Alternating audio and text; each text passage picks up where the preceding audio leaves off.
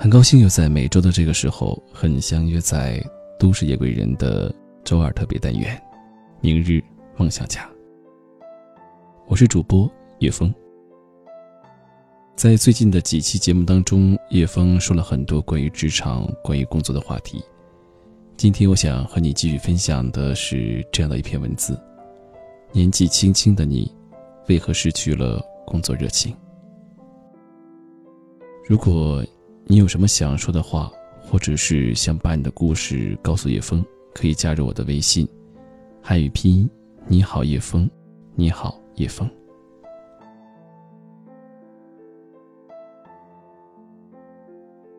凌晨，当天空开始泛起一丝一度白的微光，我就再也睡不着了。我披上衣服走到阳台上，好安静啊。安静的，只剩自己呼吸的气息和心跳，扑通扑通。不知为何，我总会感觉有一丝慌乱。可我却什么也不想做，就呆呆的站在那里。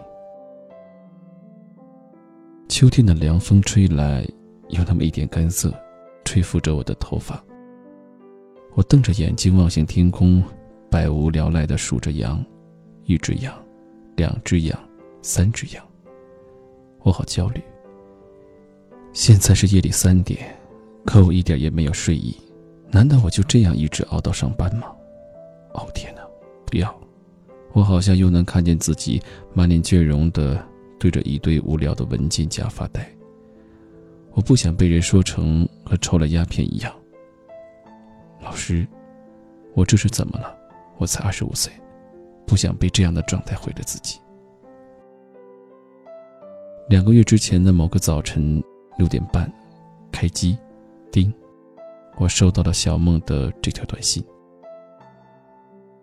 当小梦踩着点来到我们约见的书吧时，她的眼神黯淡无光，嘴唇发白，披肩长发被一个黑色发圈松散的扎在脑后。她走过来的时候，几乎没有任何声音，穿一身藏蓝色的长裙，在我身边轻轻的坐了下来。服务员，一杯花茶。小梦的声音很甜美，不过嗓音略带沙哑，听得出来她有些疲惫。看到你的短信，你说你失眠，这种情况有多久了？在简单的介绍之后，我直奔主题，打开了话匣。大概有小半个月的样子了。老师，我最近感觉浑身无力，每天都不想上班，我不知道自己是不是病了。小梦嘟囔着：“嗯，听得出来，你确实很疲惫。如果你给自己的活力值打个分数，满分有十分的话，你觉得最近的自己能打几分？”我问。“也就三四分的样子吧。”我对自己的状态很不满意，可又不知道为什么会这样。”小梦说。随着沟通的深入，我渐渐得知。原来小梦在一家公司做人事助理，如今也工作两年了。按照他的话来说，不知为何，现在对这份工作越来越提不起兴趣了。如今更是夜里失眠，白天瞌睡，再这样下去，非被炒了鱿鱼不可。所以这样说来，你还是非常需要这份工作的是吧？职业咨询的开始，我需要帮他澄清一些关键的问题。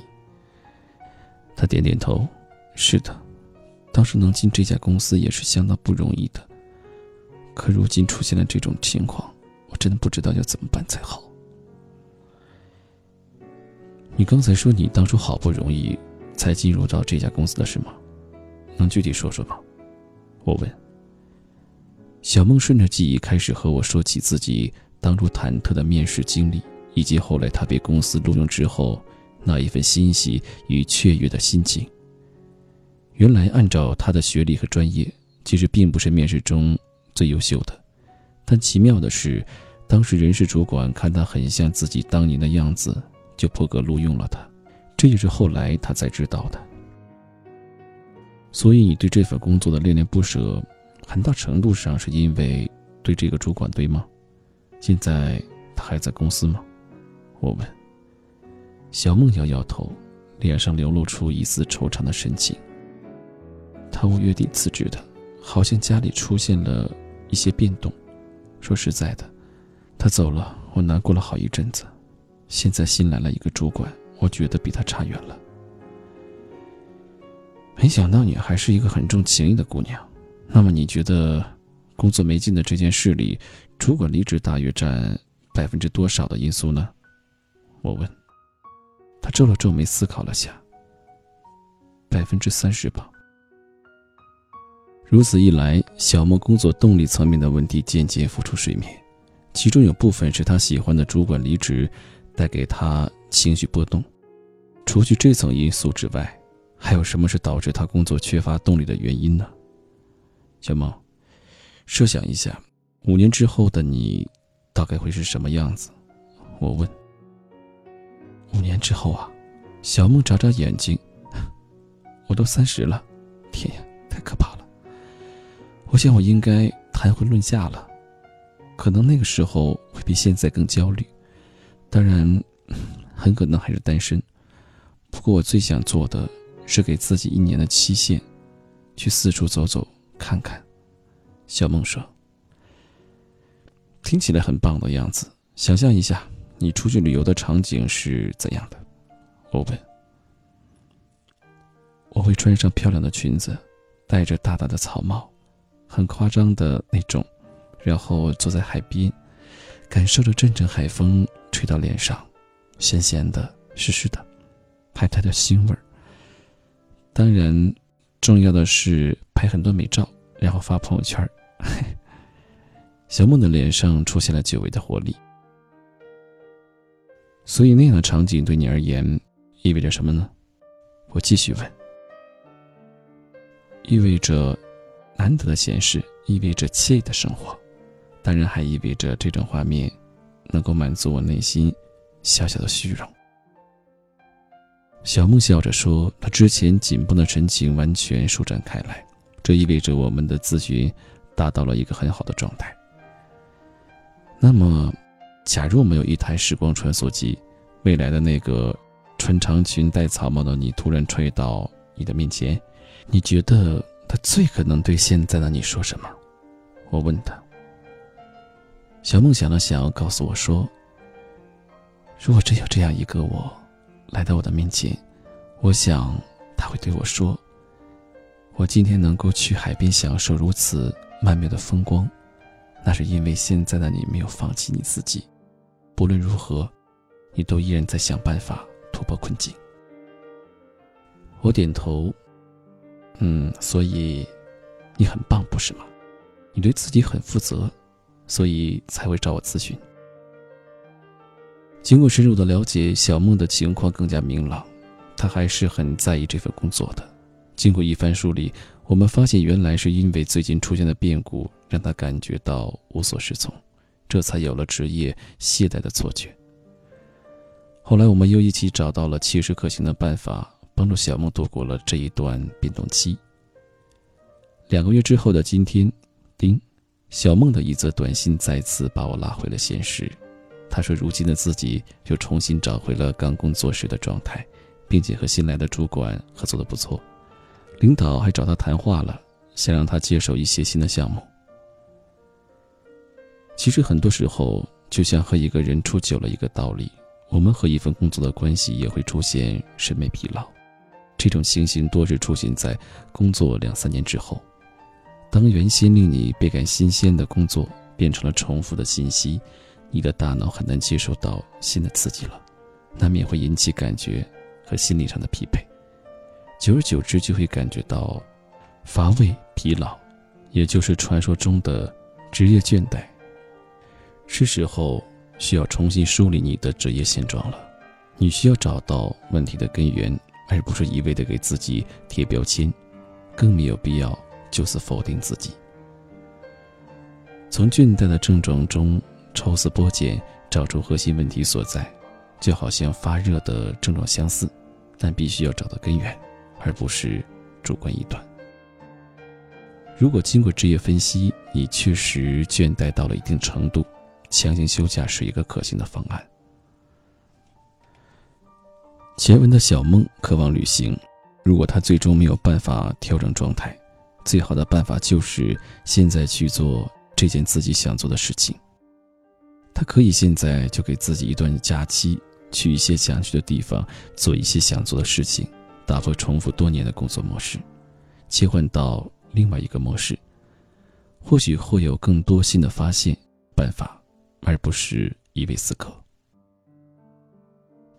一般人由于没有受过专业训练，所以无法做到真正的倾听，往往在别人诉说的时候，喜欢加上个人的观点，对诉说者指手画脚，反而会让倾诉者倍感压力。这种情况下，建议找专业人士，后者比一般人更有办法，也更有经验。后来，小梦找出的核心点。就是他发现工作中蕴藏着很多新的价值，也就是他可以通过努力提升的那部分。比如，他发现之前的工作有很多和人打交道的机会，是一个承上启下的重要环节。所以，当他把沟通作为下一步重点提升的能力后，接下来的事情就是寻找各种资源，一步步提升自己的能力。随着能力的提升，之前的工作困扰终于云开雾散了。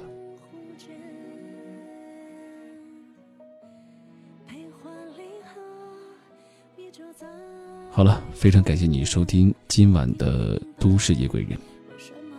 如果恰巧最近你的工作状态也并不是很好，有一些不积极的话，那请你听完今天的节目，重新给自己梳理一下。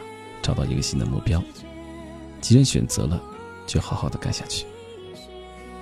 如果你想听到我更多的节目，可以在喜马拉雅搜索主播叶枫，夜晚的夜，微风的风。好，那我们下期节目再会。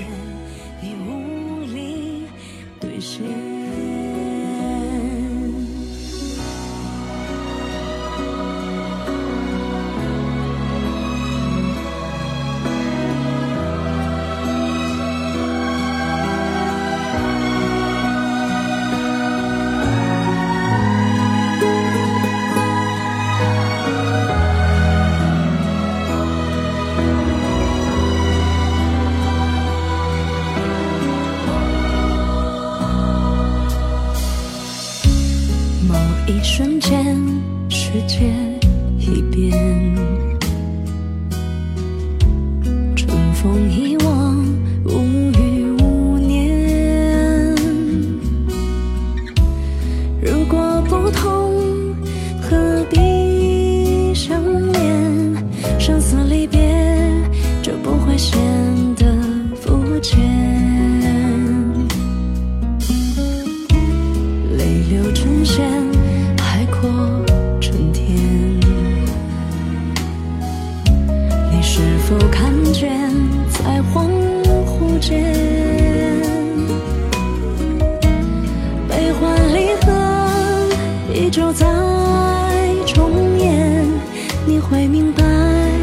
什么要有明天。放弃曾经。